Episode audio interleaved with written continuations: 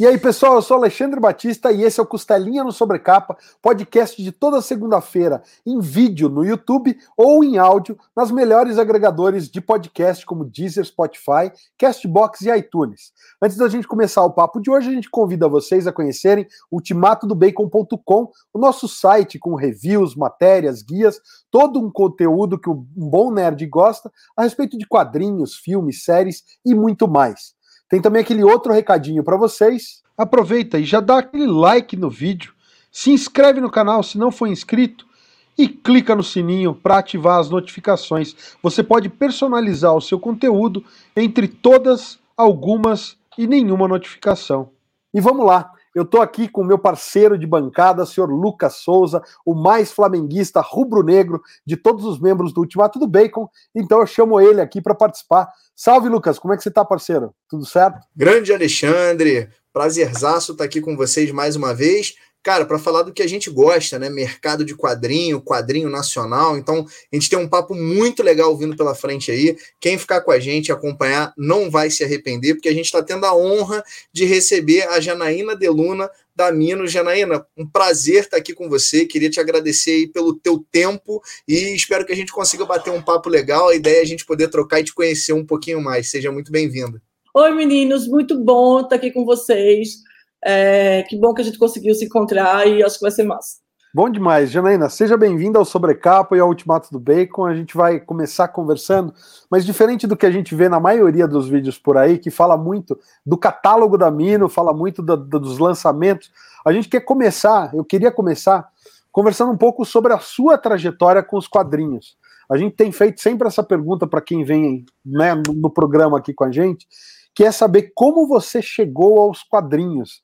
Eu já vi você falar um pouco sobre isso em outros vídeos por aí, mas eu queria que você contasse como você se tornou proprietária de uma editora, editora de quadrinhos, e qual foi essa carreira, essa trajetória que você trilhou para chegar aí. Oh, minha, minha trajetória é um pouco atípica. Eu nunca sonhei em, em ter uma editora de quadrinho, eu nunca quis trabalhar com quadrinho, assim, não que eu não quisesse, eu nunca tinha nem pensado em trabalhar com quadrinho. E a gente sabe que a maioria das pessoas trabalham com quadrinho porque não é uma coisa que dá muito dinheiro, são pessoas que né, sempre tiveram esse sonho. Que... E eu realmente não tinha esse sonho, não, não. Eu gostava muito de quadrinho, eu lia muito quadrinho, mas era uma coisa para mim assim, um hobby, uma coisa distante. Só que eu era casada, assim, é, com meu ex-marido, e, e ele tinha o sonho de ter um editor de quadrinho. E eu meio que entrei no sonho dele, assim. Não era coisa que era meu sonho, só que eu tinha outra empresa e eu comecei a tocar as duas coisas paralelamente. Assim, no começo eu, era, eu ia ser só mais a parte administrativa, só que eu tenho uma formação que, que é muito boa para editar quadrinhos, que eu tenho formação em cinema, eu tenho formação de comunicação, eu fiz, eu escrevi muito tempo para audiovisual em geral, é, até programa de rádio, com várias coisas.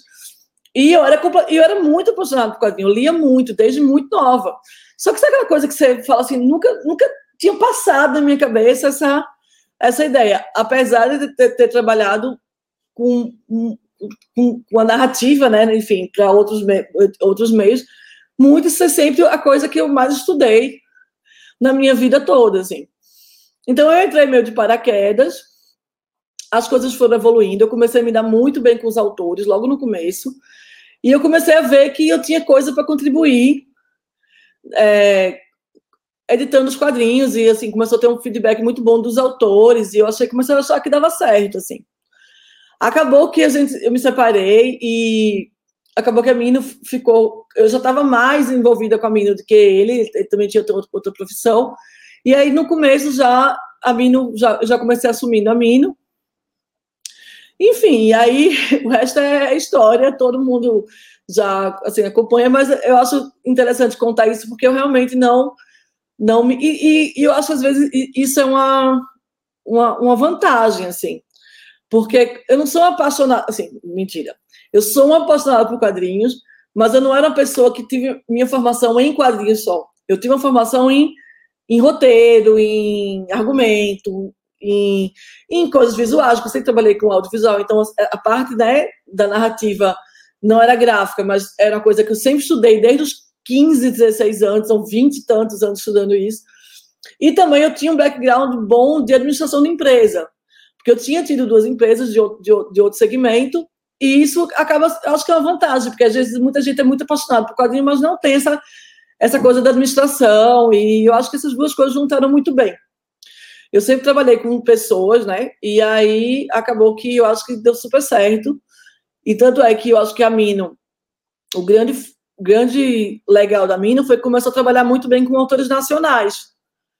É, no, principalmente no começo, assim, porque eu acho que por causa desse know-how que eu tinha já, e eu gosto de trabalhar com, com gente, sabe, assim, e um negócio que eu achava muito estranho quando eu comecei a trabalhar com quadrinho, porque quem, quem vem de cinema, cinema são 40 pessoas trabalhando junto, e quadrinho é uma coisa muito solitária, então eu acho que eu trouxe esse negócio do, dos agregados, de fazer uma coisa mais dos autores todos juntos, e foi bem legal, assim, deu super certo, e aí enfim, já estamos aqui há, não sei, seis anos, sete, já estamos indo para sete, talvez quase sete anos.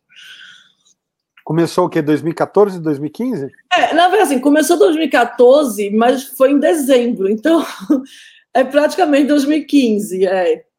É, então estamos aqui. Vou fazer mais uma pergunta antes de passar para o Lucas, que é para a explicação do nome Mino, por que Mino e por que o logotipo, aquela, aquela navezinha espacial abduzindo uma vaca. Eu acho todo lindinho, né? Porque ele é muito característico e tem uma linguagem que lembra muito uma xilogravura de cordel. É, ele, ele, é, ele, inclusive tem uma versão que é mais xilogravura e tem aquela versão que a gente usa mais, que é porque ele realmente foi feito uma xilogravura para fazer o logo, assim. Eu, eu, assim, eu nunca. Quando eu estava montando a minha, era uma coisa tão assim, meio despretensiosa que eu falei, gente, vou fazer sim. E eu nunca pensei que ia passar tantos anos tendo que explicar esse, esse nome.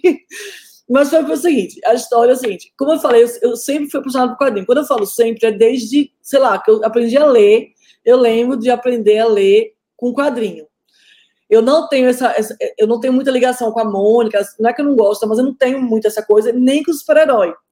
Eu, tenho, eu tinha um pai que era muito apaixonado por quadrinho, mas ele gostava de um quadrinho mais contra a cultura, umas coisas mais é, no quadrinho mais adulto, de um quadrinho mais e eu tinha essa, e gostava muito do, dos patos, né? Do então lá em casa tinha muito isso, tinha muito com banana, tinha esses quadrinhos mexicanos, tinha um quadrinho que eu descobri que até o que foi até o não sei se foi o Paulo Ramos ou o, alguém que, que, era um quadrinho que eu procurava a vida toda, que chama Vira Vira, que é um quadrinho super, assim, que eu lia muito quando era criança, lia Brucutu, umas coisas assim, muito recruta zero, que eram todas coisas que eram vindo do meu pai e que eu fui lendo de orelhada, assim.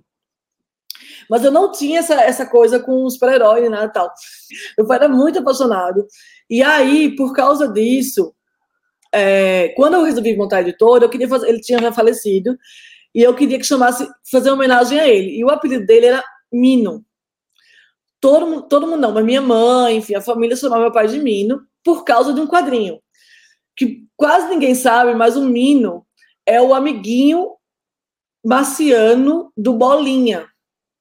Porque eu também, eu, meu pai, enfim, a gente é muito apaixonado pelo Luzinho, Bolinha, aquele antigo da época da que a Marge desenhava eles. E é incrível quem não, quem não conhece essa fase da Luzinha, é fantástica, assim. E aí, o apelido do meu pai era esse, Mino, por causa daquele, daquele é, marciano. E aí eu falei, bem, não, não dá para usar aquele marciano, porque tem uma coisa chamada copyright que não vai permitir a gente usar o marciano do Bolinha. Mas eu falei, tá, mas vamos botar Mino, é o nome sonoro, é pequeno, enfim. E vamos botar. E aí eu falei assim, e o logo? Aí vieram vários. Na época, eu me lembro que o Luciano Salles, que, já, que ia ser o primeiro autor que a gente ia lançar, eu me lembro do Camilo Solano ajudando a fazer o logo e tal. E, e eram as coisas super lindas, maravilhosas. Eu falei, gente, mas não tem a ver comigo, tem que ser uma coisa bem cretina. E aí eu comecei a pensar assim, gente, o que é mais cretino ligado com. Porque disco voador é uma coisa que é muito simples, é uma, uma bolinha e um tracinho. Aí eu falei, ah, vamos fazer uma vaca sendo abduzida? Porque é uma coisa muito cretina, essa história que a vaca, né, é uma imagem muito cretina, a vaca sendo abduzida. E a gente tem, né, todo canto você vê, é não sei o que, da vaca sendo abduzida. eu queria alguma coisa que remetesse ao espaço por causa do Marciano, mas não podia, enfim. E aí eu falei, vamos fazer uma vaca abduzida. Só que eu sou nordestina. Eu falei, ah, então vamos fazer uma vaca abduzida em estilogravura. Aí fez uma vaca abduzida em estilogravura. O, o, a letra, acho que é do Luciano Salles, que tinha feito em outro logo. Eu peguei a letra que o Luciano Salles tinha feito no logo, a gente botou lá embaixo. E aí virou a, a. Tanto é que a vaquinha virou depois a mascote da Mino. E, enfim, e aí é isso. Mas todo mundo quer saber, e, e as pessoas acham que, que, é minotauro, porque tem a vaca, o minotauro, não sei o quê. E não tem nada a ver. Mas, enfim, é, é a gente não pensa muito antes de fazer as coisas, mas deu certo. Acho que acabou que. Não, e aí no começo todo mundo falava Mino, Nemo, Nemo, é Nemo, não é Mino, porque na época só tinha Nemo já. Mas, é, enfim, eu sou feliz com, meu, com minha vaquinha abduzida. Oh, muito legal, Janaína. Eu era um que achava que tinha alguma coisa a ver com o Minotauro, tá? Eu olhava ali e falava, é, é, tem alguma coisa a ver. Eu queria te perguntar, Janaína, porque você falou já aí de antemão um pouquinho da relação de vocês com os quadrinhos nacionais também. O catálogo de vocês é, tem uma diversidade muito grande, né? A gente tem desde obras consagradas, tipo Gideon Falls, né, que é uma, uma obra incrível, inclusive sou, sou aficionado por aquele trabalho ali, uma baita HQ de terror, né? E a gente Sim. tem trabalhos nacionais é, de artistas iniciantes, como é o caso do Quando a Música Acabar, do Isaac, Sim. que já inclusive teve aqui gravando com a gente, né? Do Isaac Sagara. É, Vocês têm obras é, pro, já pro, levando para o outro lado, né? O Berserker Unbound. Então é um, é um catálogo que vou, vou me arriscar aqui dizer que tem alguma coisa para todo mundo, né? Quem curte uma HQ de terror, quem está procurando uma HQ nacional, quem quer uma HQ mais de aventura, vocês passeiam, né? Por diversas áreas das HQs. Eu queria te ouvir um pouco de como é que é essa montagem de catálogo, o que, que vocês buscam, como como é que é esse processo para a escolha das HQs, porque é realmente um catálogo bem diferenciado. Na verdade, assim, ele tem, na minha cabeça faz sentido, tá? Mas acho que talvez só na minha cabeça. É... Na verdade, assim, a, minha, a proposta que eu tenho de trabalhar é são quadrinhos autorais. A gente quer trabalhar mais o autor do que a obra. São vários lançamentos dos mesmos autores, porque a gente gosta de trabalhar com autores. Então, assim, por exemplo, tem alguns autores que eu acho que, que, que precisavam ser publicados. Não necessariamente aquela obra específica, mas o autor, por exemplo, Jason.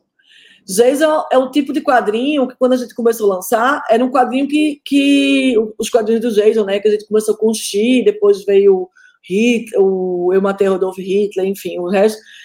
Era um cara que era da Noruega, que no Brasil, assim, é muito pouco conhecido.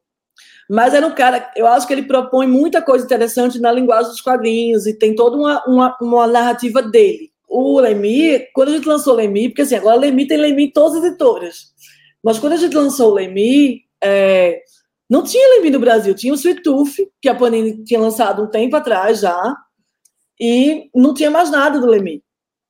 E eu achava um absurdo, porque assim, no que o Lemi faz, não estou falando do super-herói que ele faz, eu estou falando que, que é assim, muito acima da média, mas as coisas autorais dele não tinha nada no Brasil. E eu acho que ele é um quadrinista, assim, muito acima da média. Então a gente lançou o Saudador, lançou o, Essex, o Condado de Essex. Então a gente sempre procura trabalhar os autores. E são sempre autores que me instigam por algum motivo. Seja por, por trabalhar a linguagem de uma forma interessante, seja, enfim, por alguma coisa. Porque são muito emblemáticos. Tipo, eu comecei a trabalhar com Deodato quando quando eu fui trabalhar com o Deodato, não falasse, você lançou Deodato, que é um cara super mainstream, super Marvel, a coisa super associada à Marvel, mas a gente não lançou ele na Marvel, a gente lançou ele autoral, as histórias autorais de Deodato, eu, essas coisas, e eu, eu, me, eu me interesso muito, assim, eu me lembro quando, lançou, quando a gente lançou Deodato, ela falou, mas você está lançando Chico, Diego Sanches, Pedro Cobiaco, você vai lançar Deodato, eu falo, mas é porque me interessa muito saber o que é que o Deodato que é um deus, assim, ele é, ele é muito forte no que ele faz. É, o que é que ele tem a dizer como quadrinista, sabe? Ele, ele, criando as histórias dele. Isso me interessa muito. Então, assim, quando eu, quando eu penso no catálogo, eu sempre penso pessoas que eu gostaria de trabalhar. Muito mais de que obras que eu queria lançar. Então, todos os autores que estão na Mino são pessoas que eu acho que, de alguma forma, eu tinha interesse em trabalhar junto. Inclusive porque a Mino tem uma coisa diferente de algumas editoras, que a gente edita de verdade os livros, assim. Quando eu falo de verdade, é assim, não é que a gente vai lá e mexe, não estou falando disso, estou falando que a gente participa do processo, a gente forma o autor, no caso do, do, do Isaac, ele veio através do Narrativas Periféricas, que é um projeto muito legal, que a gente espera agora que passando a pandemia, a gente dê continuidade, que é o trabalho de formação de autores. Tem, tem quadrinhos que a gente sabe que não vai vender, por exemplo, como o Formigueiro, que é um quadrinho assim que a gente sabe que a venda é muito baixa, mas é um quadrinho muito importante, porque ele, ele é uma coisa super atual que está acontecendo lá fora e que aqui passa, passa meio batido. Então a gente acha que é importante trazer esse, esse, esse autor para cá para os outros autores de quadrinhos, como, por exemplo, Isaac, que as pessoas estão começando ou que não têm tanto acesso, consigam saber o que está sendo feito de moderno lá fora. Então, a gente tem toda essa preocupação dessa pluralidade quando a gente monta o catálogo da gente. É, muito mais do que uma preocupação comercial, de atender todos os, os, os, os públicos. assim. A gente acha que a gente quer trabalhar com autores bons e com, e com coisas que eu acho que tem alguma coisa a acrescentar. É, tanto é que assim, o pessoal fica assim, você não fica, você não fica triste que, que todo mundo. Isso é uma pergunta que falaram, fizeram antes. Ah, porque vocês começaram lançando Lemi e todo mundo começou a lançar Lemi. Aí eu falo, não, eu não fico triste. Porque que bom que tem agora oito editoras lançando Lemi, sabe? É, ele merece que, que, todo mundo conheça as obras dele. Então agora eu vou atrás do Brubaker, entendeu? Porque tem, uma, tem outra lacuna vamos atrás do Brubaker, porque é outro cara que merecia estar no Brasil com todas as obras dele e que não estava também. Vamos atrás do Jason, enfim, de, é, já, vamos atrás de outras pessoas, de, de outros autores para poder trazer. A gente vive um momento muito legal, né? Assim, tem muita gente lançando muita coisa diferente, assim. É, eu fico muito feliz com o trabalho da figura, assim, eu acompanho demais, eu acho que eles fazem um trabalho fantástico, assim. É, então, é o catálogo, eu acho que é mais autores que eu acho que eu gostaria de trabalhar. E como eu acabo trabalhando próximo com os autores, então é realmente quem eu gostaria de trabalhar. Quem eu acho que é meio mal assim, eu nunca trabalhei com nenhum, não estou muito afim de trabalhar também. Mas é igual, por exemplo, vai falar assim, o Berserk. Cara, o, Lemi e o Deodato faz, fazem um projeto junto. E o Berserk, vocês não sabem. Eu tô acompanhando o projeto e, e, e o Del mostrava as coisas e falava com o Leminski. Desde antes do Berserk, quando começou a conversa, como eu conheci os dois, assim, muito mais o Deodato, lógico, eu estava acompanhando antes. Aí eles falam, você não quer lançar? Eu falo, não, não vou lançar um quadrinho do Lemico, o Deodato vai dizer, não, não quero. Aí não quero. Ah, já lancei o Lemico, o Deodato, acho que não. Não vai rolar, entendeu? Você que gosta do Gideon Falls, eu vi o Gideon Falls assim, eu vi falar e vi algumas coisas do Guido Falls antes dele entrar em concorrência. Então, tanto é que o Brasil acho que foi o primeiro lugar, fora a Image, lógico, que fechou o contrato, porque eu ficava assim, Zabril, Zabril, posso fazer oferta? Posso fazer oferta? E todo mundo, não, tá muito cedo ainda. Eu falo, mas eu quero, eu quero esse quadrinho. Porque eu acho o trabalho do Sorrentino, do Lemi é incrível, mas o trabalho com o Sorrentino, eu tinha visto as primeiras páginas, os esboços das primeiras páginas, e eu acho que o trabalho do Sorrentino em decupar aquelas páginas, fazer aquelas, aquelas páginas assim, é um negócio, para mim, muito fora da curva, assim. E fazer aquilo num quadrinho mainstream, né? Num quadrinho é, de, assim, que não é um quadrinho autoral, que o cara ficou cinco anos fazendo. É um quadrinho, vamos lá, um, um flop por, por, por mês.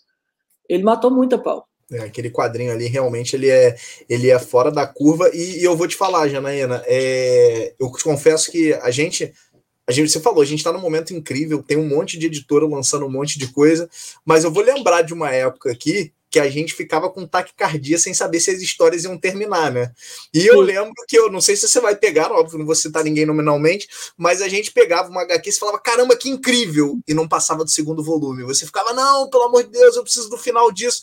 E eu te confesso que eu li o. Quando eu li o Gideon Falls a primeira vez, o primeiro e o segundo volume que vocês lançaram, é, eu, esse medo me veio na hora. Eu falei, putz, eu, vou, eu não vou terminar de, de ler essa história. O pessoal não vai terminar de lançar essa HQ, pelo amor de Deus, isso vai parar no meio. Aí eu fui buscar informação. Eu, pô, ele é relativamente longo, né? Não é uma obra de. São seis, são seis. São seis é, para o que é, né? A gente é, falou... iam, iam ser três. Quando foi me vendido o projeto, eram três volumes. Aí Lemi, não, preciso mais de um, preciso mais de um. Foi assim. Não, talvez acabe no quinto. Aí quando eu vi vocês, é. A coisa foi andando. E, e, quando a gente, quando eu fui buscar, eu falei, caramba, é muita, é muita HQ, o pessoal não vai lançar. E aí vocês foram lançando, eu falei, putz, que legal, né? Então eu acho que isso é uma característica que eu te confesso que para quem coleciona, né, faz a gente é, comemorar quando uma editora pega alguma coisa, porque a gente fala, pô, legal, eles terminam as obras que eles estão publicando, então, uf, que bom, foram eles que pegaram, ótimo, excelente, então dá aquela, dá aquela tranquilizada no nosso, no nosso coração. Quantas edições de Pritz eu tinha diferente, cara? Vamos falar aqui, não, vamos dar nomes aos bois. Eu começava Pritz, aí parava o Pritz e falava, meu Deus! Não, e a gente é muito, muito então a gente vai lá e faz o quê? Começa a comprar de novo para não ficar diferente. Exatamente, exatamente. exatamente. 14 começos de print aqui e não acabava. Não, a gente fica no meio do caminho. Eu vou te falar, você tá comentando isso, Janaina? Teve uma que eu não troquei. Foi o The Walking Dead, né? Que começou como os mortos-vivos. Eu, fui, eu tinha tudo.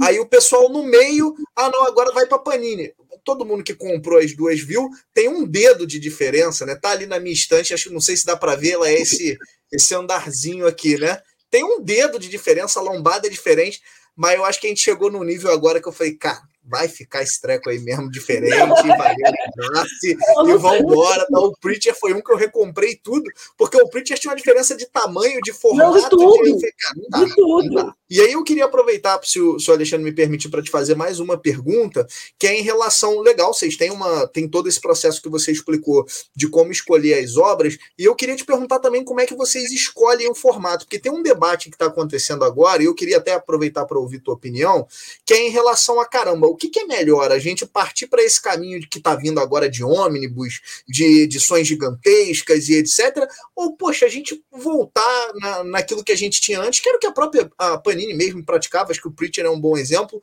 de edições que, cara, elas não são finas, mas são edições ali mais maleáveis, com um preço mais acessível, faz a coleção ficar um pouquinho mais longa, mas enfim, né? É, como é que vocês pensam isso hoje? Como é que vocês pensam nesses acabamentos, nos formatos? Pode falar um pouquinho para a gente disso? Eu quero só engrossar, antes de você responder, Janaína, engrossar essa pergunta do Lucas, porque eu tenho uma que vai nessa mesma linha, aproveitando e não só falando de tamanho e formato, mas de acabamento, porque o que eu percebi, o que eu, eu gosto muito da linha editorial da Mino, é que vocês parecem que não fazem aquele acabamento mega luxuoso, mas vocês vão no essencial. Então, são edições que a gente percebe um belíssimo cuidado, tem um cuidado editorial incrível, tem um ótimo acabamento, mas não cai para aquele capa dura mega luxuoso com hot stamping, isso e aquilo. Então, só para aproveitar a pergunta do Lucas e já embalar isso também na resposta.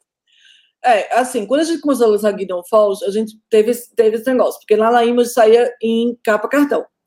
Na Image saía em capa cartão, porque eles fazem capa cartão, depois eles fazem capa dura, depois eles fazem junto, depois eles fazem não sei o quê.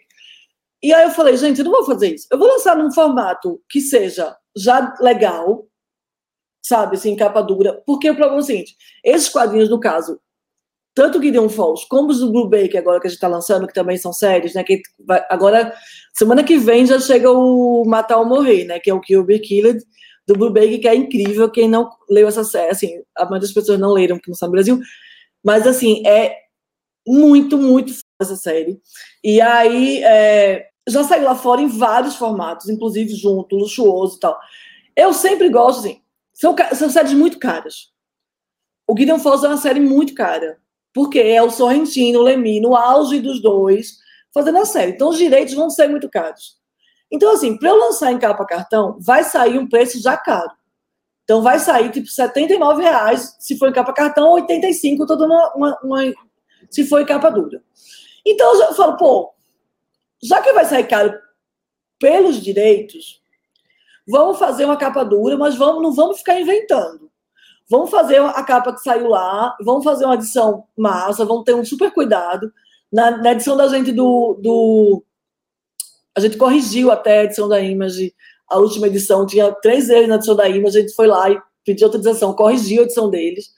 É, enfim, a gente tem um cuidado editorial sim, mas tenta não colocar coisas que encareçam a, é, assim, encareçam demais a edição.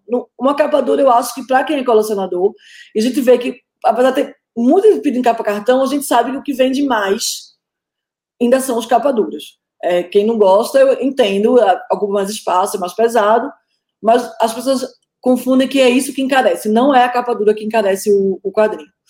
É, a, a, não ser que seja um quadrinho muito barato, os quadrinhos, sabe, de banca, que aí saem capa dura, realmente são quadrinhos de 30 reais, e a capa dura vai fazer uma diferença. Agora, o quadrinho que já vai sair por 80, Eu acho melhor lançar logo num, num, num formato definitivo, assim, que sabe, você, você possa ter essa coleção legal lá na estante e tal, e que não fique inventando muita roda. Alguns livros que são livros mais autorais, a gente se permite, às vezes, fazer uma edição mais trabalhada. Quando a gente for, fazer a edição dos 10 anos do mesmo delivery, a gente fez a edição, tem hot stamp, tem, tem é, um acabamento melhor, sabe, tem, tem firulas, porque é uma edição comemorativa de 10 anos no quadrinho. Então, assim, você se permite. Mas para série, mais para coisas mais é, que não são edições comemorativas, a gente, a gente tenta fazer um bom acabamento. A gente não vai fazer um papel ruim, papel fino, mas sem querer fazer nada de muito luxuoso, porque a gente sabe sim que pesa no bolso. O, o, o, os homens, é, eles, eu acho que tem um lugar deles, eles estão fazendo super sucesso. E eu acho que, enfim, é, mas não é o tipo, eu não gosto, eu não gosto, eu tenho, porque a gente é muito, a gente é muito é, muito idiota, a gente vai comprar, né? Porque não adianta.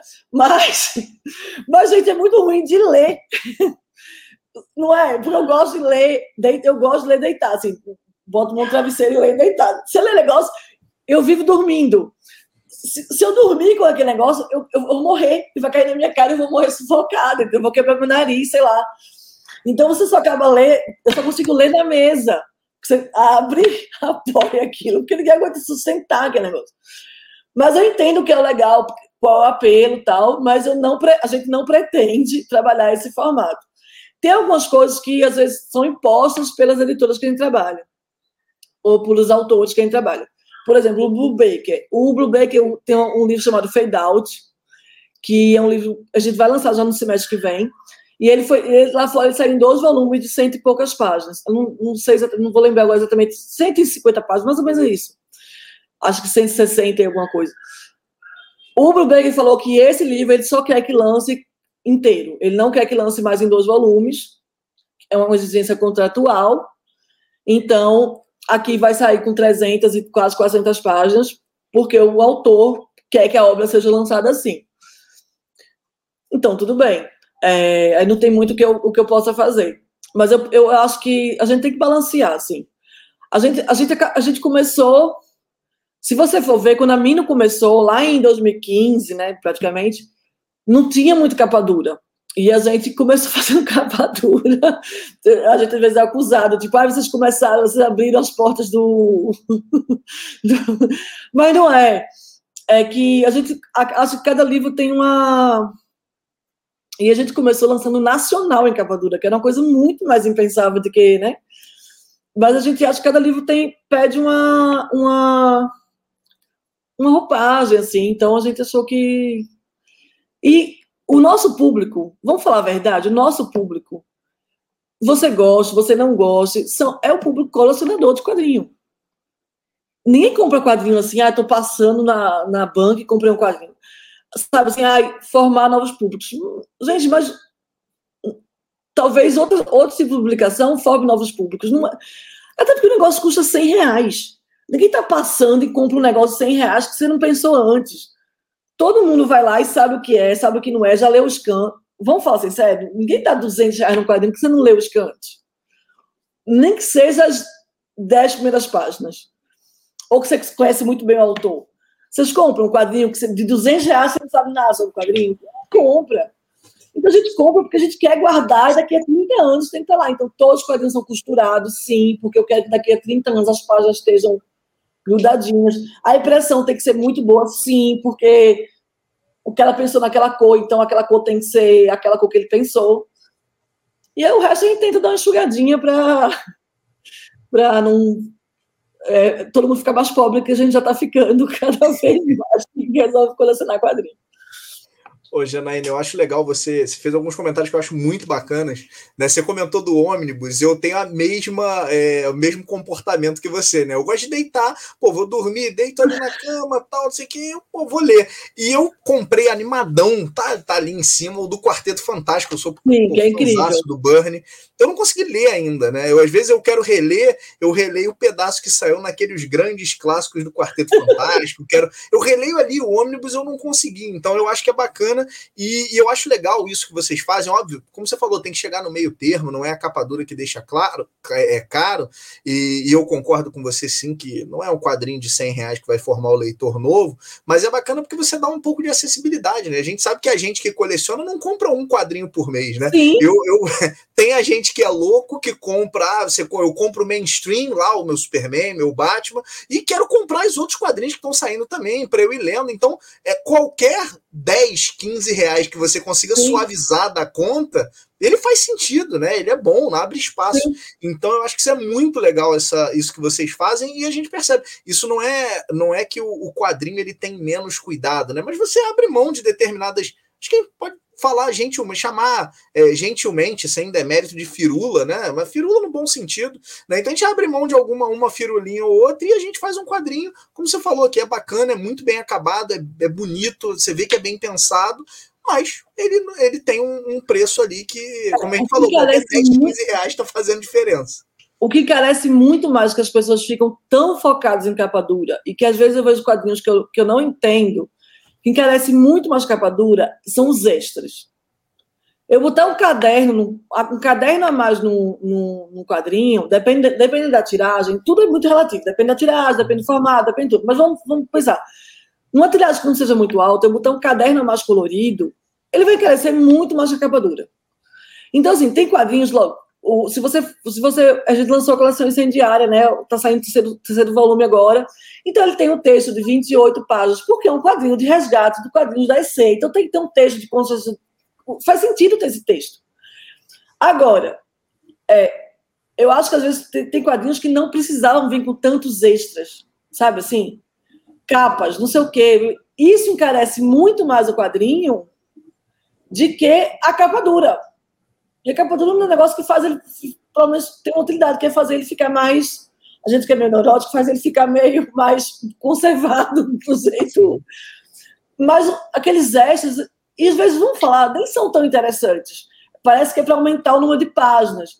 E aquilo encarece muito o quadrinho. Muito. Então, eu não acho que, lógico, tem obras que pedem sim um, uma coisa maior, quando é uma obra importante, comemorativa tal. Mas eu acho que, por exemplo, Gideon Falls, a gente tinha extras para botar, então, porque lá na, lá na IMAS a gente tinha acesso a outras, outras coisas e a gente optou a lançar. Como a gente lançar direto em capa dura, a gente podia lançar coisas a mais. Porque eles vão ter coisa a mais quando eles forem lançar na versão deluxe lá deles. Só que eu falei, não, vamos lançar a série no na última edição, como é um, uma edição muito curta, realmente ficava muito pequena. E, e aí os eixos são interessantes, assim, é o roteiro, alguma coisinha mais. E aí eu achei que perderia, porque lá fora estava saindo assim, a gente achou que ia perder muito se lançar só o, o, finalzinho. Mas eu não ia fazer um quadrinho de 200 páginas, o quadrinho tem 160, para botar todos os extras da, que a Image estava me disponibilizando, porque eu achava que isso ia encarecer muito mais de que ser capa dura, e as pessoas não entendem isso. Vocês sabem que tem quadrinho que tem um monte de extra que você fala, gente, para que, pra quê? é, pinap de não sei o quê, desenho de rascunho. Nem às vezes nem é um personagem tão interessante assim, sabe? Não é, não é o rascunho do Kirby, é sei lá quê. Eu acho péssimo, Janaína, quando eles colocam página de roteiro e ainda eles colocam thumbnail do roteiro. Você fala, se eu não consigo ler o roteiro, para que, que eu tô vendo um monte de página com letra ali que não dá para ler o roteiro? Sim. Nem quisesse para ler o roteiro, às vezes é tão chato. Sim. No Gideon Falls tem um pedacinho do roteiro, mas é um pedacinho da primeira página no final. Para mostrar como é que era, como é que. que, que... O processo, né? É, e, e, traduzido, né? Porque também tem isso, o pessoal bota as coisas e nem traduz. e pra quê é você vai botar roteiro em inglês? Eu vou aproveitar, Janaína, e, e, comentar que eu acho as eu gosto muito das decisões editoriais que vocês tomam. Por exemplo, falando disso, é, Chico, né, com lavagem, três buracos, eu acho lindíssima aquelas duas edições em capa dura, maior, porque, poxa, as aguadas de Nanquim do, do Chico no, no, no, lavagem são incríveis e tudo mais, e depois você pega o Condado de Essex do, do Lemire, eu me senti lendo um Senhor dos Anéis não fantástico no uhum. meio do Canadá ali, porque é uma jornada, né? Uma baita de uma, né, com três histórias e mais as histórias extras que ele coloca ali. E realmente aquela a capa cartão ali me foi muito confortável de ler. Então, é, eu, na eu verdade, a capa cartão foi porque pelo formato e pelo negócio. Se fosse capa dura, ia ser um negócio muito desconfortável. Só queria comentar que acho bacana as decisões. Mas a gente não tem um, a gente não tem um, um padrão. A gente pega cada livro e vai lançar cada livro num formato que a gente acha que é interessante lançar. É, quando a gente acha coisa para consumidor, a gente faz capa, assim, uma coisa, uma coleção, não sei o quê é que são coisas que a gente, a gente acha que vão ficar, sabe? Não é aquele quadrinho que você vai ler e vai ficar. A gente lança capa dura. Quando a gente acha que é uma coisa que é ruim de ler, a gente lança em capa cartão, porque o, questão tem 600 páginas. 600 páginas mais a capa dura, e ele é, ele é curtinho, não dá para aumentar, porque ia ficar desproporcional. Ia ficar muito estranho, ia ficar tipo, sabe, uma bíbliazinha de capa dura, assim. É muito ruim, né? Ô, Janaína, esse raciocínio, esse raciocínio é legal. Eu, o que a gente brinca às vezes, né, que a gente colecionador reclama, que a gente tem toque, né? Acho que todo colecionador tem um pouco de toque. É, é quando tá no meio da coleção Não. e aí aumenta um pouco, ou diminui, Não. ou muda o padrão da lombada. Aí você fala, pelo amor de Deus, não Eu quero morrer. Eu quero morrer. Eu acho que eu demito alguém. Eu demito alguém. Não, não pode, sabe aquela lombada que tá tudo assim, aí resolve fazer ao contrário, a, a parte azulzinha fica embaixo. É isso. Qual é o problema, gente? É isso. Ou quando você junta, é, eu, eu eu antigamente eu adorava aquelas lombadas que se completam, né? Não. Depois que eu comecei a fazer umas mais longas, eu falei, cara, nunca mais eu quero isso não, na minha vida. Eu, porque não fica, não, não fica, principalmente quando é rosto, é cara, é, o, olho desce, a boca sobe, o ombro fica mais em cima do que era. Cara, é horrível, horrível. Quando saiu a primeira Salvade Preta lá, todo mundo falou: Nossa, uma coleção que vai ter lombada. É. Todo mundo, nossa, finalmente eu vou ter uma coleção com a lombada que vai estar. To... Vamos falar, tem, tem coisa. Na vermelha tem coisas melhores, às vezes, mas tem umas coisas ruins no meio. Muito Aí fala, eu tenho que comprar mas porque senão a minha lompada vai ficar, vai ficar cagada. É bem isso. Depois a gente meio que todo mundo já desencanou, porque já foi tantas coleções com a lombada, assim, mas é que eles foram, assim, pelo menos nos últimos tempos, os primeiros que fizeram né, a primeira salvagem lá. Não, mas é muita loucura. Mas assim, tanto é que assim, na Mino, por exemplo, a gente fez, a gente abriu agora uma vaga, e toda vaga que a gente abre, o primeiro requisito para trabalhar na Mino, assim, lógico, tem que ter forma, tem que saber o que fazer, o que você precisa fazer. Mas o primeiro requisito é ser muito apaixonado por quadrinho. Então, assim, já todo mundo fala assim, ah, mas tem, tem, vaga que às vezes você, anuncia uma vez, depois. Porque assim, a pessoa mente no. Não tô falando que todo mundo sabe da mina por causa disso, a pessoa mente no, na entrevista de, de emprego. Ah, não, conheço muito, gosto muito de quadrinhos, não sei o quê, não sei o. Você vê o currículo do cara, realmente o cara sabe fazer financeiro, sabe fazer não sei o quê. Só que chega no dia a dia, o cara não é a pessoa do quadrinho. Então a gente, a gente chega com o cara e fala assim, ó, não dá pra você trabalhar aqui. E o cara fala, mas eu fiz alguma coisa errada? Não, você não gosta de quadrinho quanto você falou que você gosta de quadrinho. E aí, e quando falando isso, assim, o assistente, o, o, o sabe, o, o, estagiário, não é o editorial, porque é o seguinte, só uma pessoa que gosta de quadrinho muito vai conseguir entender quando alguém ligar para mim e falar assim, cara, a porra da lombada veio amassada, ele vai entender a dor que essa pessoa está sentindo e vai falar, cara, me desculpa, olha só, eu tô te mandando outro, sabe? Calma, vai dar tudo certo. Ou vai embalar aquele negócio com o mais cuidado possível, porque ele sabe, a gente sabe o que é chegar a esperar aquela caixa lá, não sei o quê, quando vem o, o correio com o gibi. A gente fica muito então, assim, eu acho importante que todo mundo da Mino entenda como é ser apaixonado por quadrinho, colecionar quadrinho e saber que às vezes, ah, não, porque a minha página veio com uma, uma, um risco. E aí tem gente que, vai trabalhar e fala assim: ah, mas nossa, vai ter que mandar outro quadrinho porque a página do cara veio um risquinho. Sim, vai ter que mandar outro quadrinho porque a página do cara veio um risquinho. Porque pra gente, eu não sou tão assim, mas para as pessoas, às vezes é muito importante. E eu quero que as pessoas tenham uma boa experiência. Quando a gente recolheu todo, a gente teve um quadrinho agora, a gente recolheu tudo, porque estava com a página lá duplicada, não sei o quê. Assim, são coisas que a gente acha impensável. É, a gente teve erros já de capa, que a, gente, a lavagem, às vezes saiu, saiu fora, fora de uma, uma, uma publicação, uma reimpressão de lavagem, saiu fora de, de eixo, assim, o lavagem ficou mais basqueira. A gente, a gente mandou refazer todas as capas, porque, porque a gente sabe que se fosse meu, eu ia ficar puta. Então, é melhor a gente pensar o que, o que é que vai deixar nossos clientes felizes, assim. A gente acredita nisso. E posso contar, isso, isso não é uma coisa, não é uma coisa assim, bonzinho. A gente, isso faz com que os nossos clientes confiem na gente, sabe? E, e, e super apoio. Quando a gente teve o problema com a, com a edição do, do Aurélia, que era a Aurélia, é, Aurélia você pagar aluguel, a gente teve esse problema, foi o erro da gente, não foi da gráfica. A gente teve que reimprimir o livro todo, e a gente fez uma campanha na loja da gente, é, falando, gente, a gente vai dar um super desconto, vocês compram que a gente precisa pagar a outra edição. E, nossa, a gente vendeu que dava para pagar seis edições, sabe, assim. Porque todo mundo foi lá, vamos apoiar, não sei o quê. Tudo bem que o desconto estava super bom, mas mesmo assim, gente, ah, eu vou apoiar, vou apoiar. Então, isso reverte, sabe? Não sei se todas as editoras, as pessoas ficariam tão assim, não, vamos lá, vamos dar, vamos ajudar eles a pagar a, a gráfica. Acho que isso é uma via de mão dupla e acho que acaba sendo vantagem para todo mundo. A gente vê hoje em dia, né? Não sei se é pela internet, não sei se é pelo momento das pessoas estarem um pouco mais nervosas com tudo isso que está acontecendo, de pandemia, etc. Mas eu vejo às vezes umas respostas de editora para cliente que eu falo assim, cara, é o cliente, né?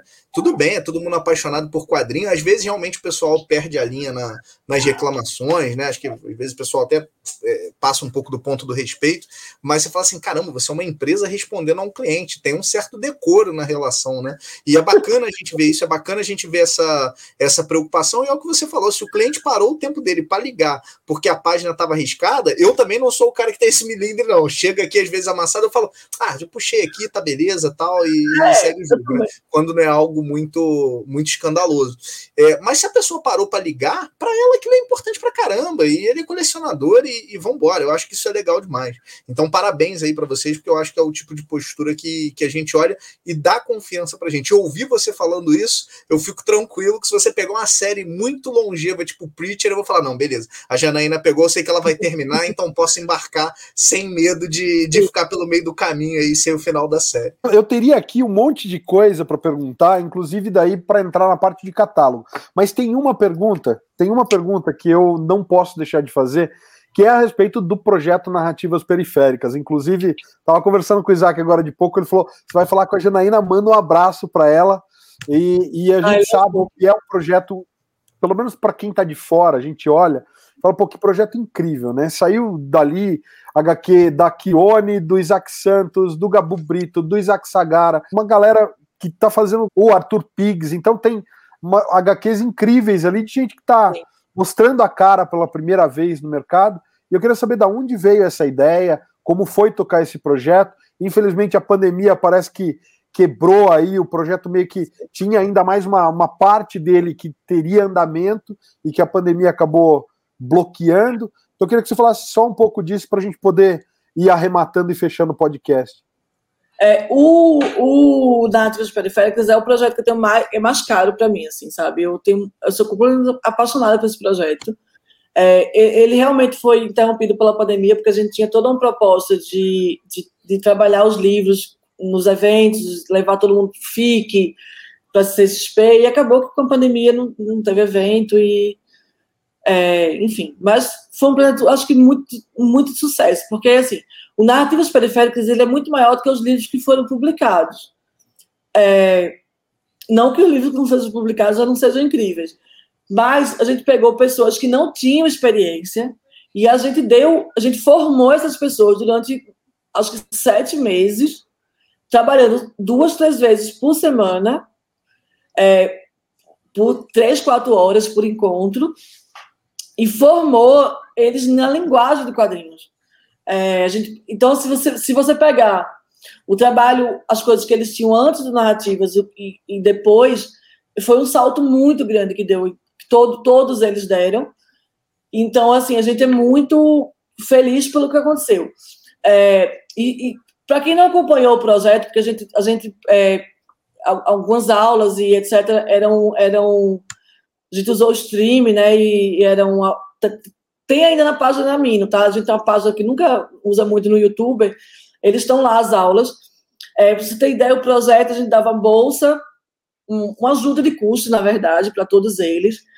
A gente dava uma biblioteca para cada um, na biblioteca comum, a gente dava muitos livros, não só da Mino, e a gente, a gente fez, é, e a gente dava as aulas, ia formando, e depois, já depois de meses e meses de aulas, quem dava eu, Pedro Cobiaco, teve aula aberta com Chico, teve o, o Baio Moon também veio dar aula aberta.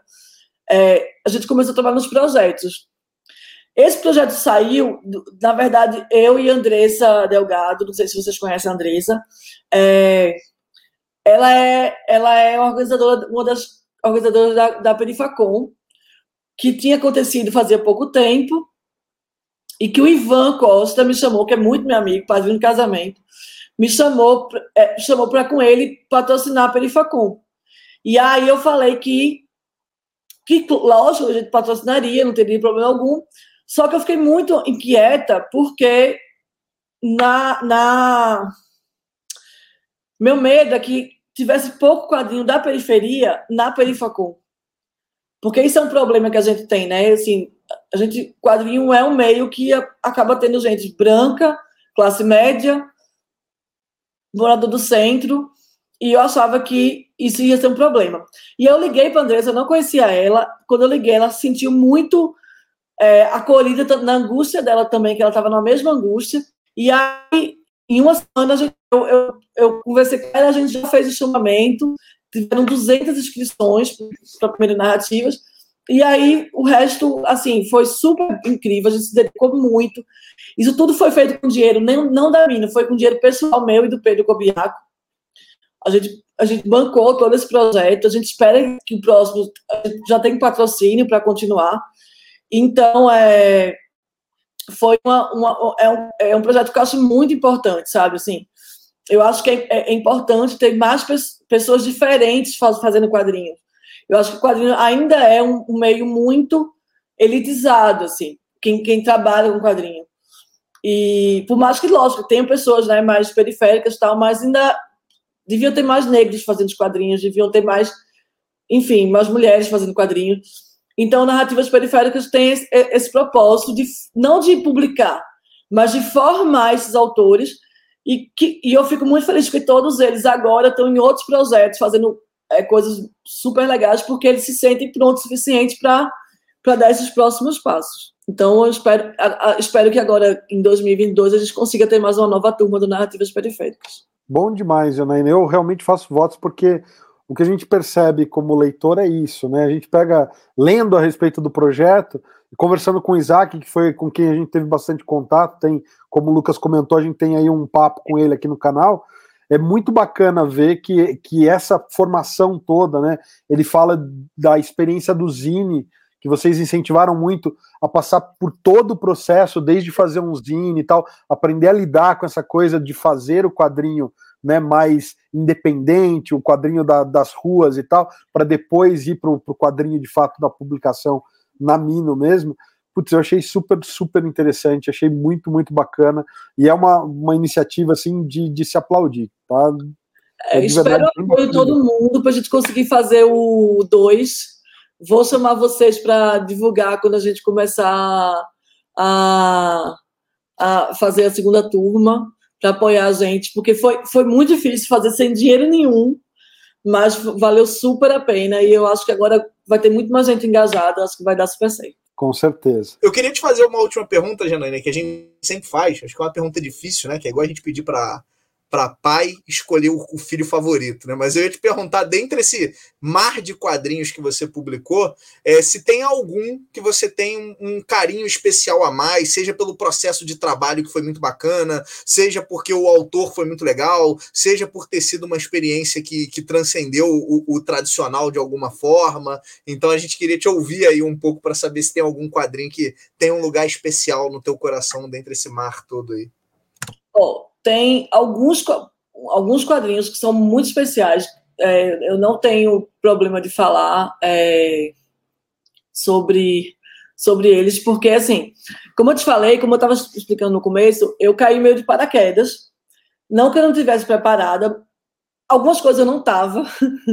É, na parte mais, mais é, do dia a dia, eu não. Gente, eu não sabia o que era SBN. Eu tô falando sério. Eu tinha um editor, não sabia o que era SBN. Porque tinha uma pessoa na época que, que ia cuidar disso. Assim, então, mas também eu fui correr atrás para aprender, porque, né? Então, fiz tudo que é curso do mundo, corri atrás do, do prejuízo. Eu sabia o que era o principal, que era o que você precisa para contar uma boa história. E, além disso, uma coisa que eu tenho em todos os trabalhos que eu fiz, mesmo antes de ter é que eu sou uma pessoa muito comprometida. Então, eu sou muito comprometida com tudo que eu faço. Então, se eu, se eu ia ter uma editora, se eu ia assumir mesmo a parte editorial, eu fui correr atrás de, de todas as informações que eu, que eu, que eu, que eu pudesse conseguir, assim. E, e aí isso foi muito bom. E aí, falando, eu estou falando isso para falar assim, que teve alguns quadrinhos que, que eu digo assim, eu aprendi as coisas que eu sei, fora pessoas incríveis, sabe, assim, como o Sidão, que me ajudou muito no começo. O pessoal da Veneta foi super é, solícito. Assim, eu perguntava coisas e eles eram muito abertos a, a responder minhas dúvidas mais tacanhas. Mas teve é, três pessoas que me ajudaram muito, e foram três quadrinhos muito especiais, que, que foram, que me ensinaram a editar quadrinho assim, a, a, a, como, não como editar quadrinho, mas que tiveram essa troca que a gente teve fez eu sair de saber muito trabalhar com histórias, como eu já sabia, e entender como é que eu ia usar toda essa bagagem que eu tinha para os quadrinhos. Que foi o Lavagem com o Chico, que foi o, o, o Deodato, que foi uma pessoa maravilhosa, a gente é muito próximo, assim, e ele aceitou trabalhar comigo, eu não tinha nem editora, Chico também é a mesma coisa, e o Pedro Cobiaco com a Ilha do Tesouro. Então, se são quadrinhos que são muito caros para mim, porque eu acho que ali eu entendi qual era a minha função exatamente quando eu estava editando o quadrinho, e ali eu, eu aprendi a editar quadrinho. É... Então, assim, se eu pudesse citar três quadrinhos que são especiais por esse motivo, é o Lavagem, Ilha do Tesouro e o Quadros, que foi a primeira vez que eu trabalhei com Deodato. Eu acho que que são esses três primeiros quadrinhos que, se eu sou o que eu sou hoje, eu devo a esses três primeiros quadrinhos. E há um monte de gente que me ajudou. Bom demais, Janaína. Acho é... que eu falei isso sem, sem reclamar, né? Qual é o quadrinho favorito? Foi, foi. que a gente pergunta aqui, o pessoal dá aquela titubeada. Não, mas aí está pedindo para o filho escolher o pai. Não, é a experiência tal. A gente sabe que você não, tem um favorito, mas não é experiência, mas é normal, é normal. Mas a gente entende, a gente entende até porque às vezes pode machucar alguém, falar, poxa, Exatamente. tem alguém que trabalha, que eu gosto muito, mas teve um outro quadrinho que eu gostei mais. A gente entende que é uma, é uma, é uma pergunta de dois gumes aí, a gente sabe. É, sim, sim. Janaína, a gente queria, se o Lucas não tiver mais nenhuma pergunta, Lucas, tem alguma última pergunta que você queira? Não, cara, só agradecer a Janaína pelo tempo dela aí, por esse projeto incrível. É, te, te, agradecer demais, Janaína. É bom demais a gente ouvir, a gente ver, uh, ver a tua paixão pelos quadrinhos, né? Eu acho que às vezes a gente que está aqui do outro lado colecionando, comprando, eu acho que ajuda muito a gente olhar e falar: opa, aquela pessoa que está lá fazendo tem a mesma paixão que eu. Isso é legal demais. Então, parabéns aí, obrigado pelo teu tempo. Ai, obrigado vocês pelo convite. Assim, eu acho que falei muito besteira, mas espero ter falado uma coisa interessante. E sempre que vocês precisarem, estou aqui e vamos lá. Todo mundo que está fazendo um trabalho sério, eu super apoio e a gente tem que fazer isso para é, crescer cada vez mais nosso mercado e seguir em frente. Obrigado mesmo. A gente agradece muito mesmo, Janaína. Pode voltar quando quiser, que a casa está aberta, seja aqui no Sobrecapa, seja no Ultimato do Bacon, tanto para você quanto para as publicações da editora Mino. E a você que está em casa assistindo a gente até agora, a gente agradece sua audiência. Convida a conhecer também os outros vídeos do canal. Clicar no logo do Sobrecapa para se inscrever se não for inscrito. E até o próximo. Valeu!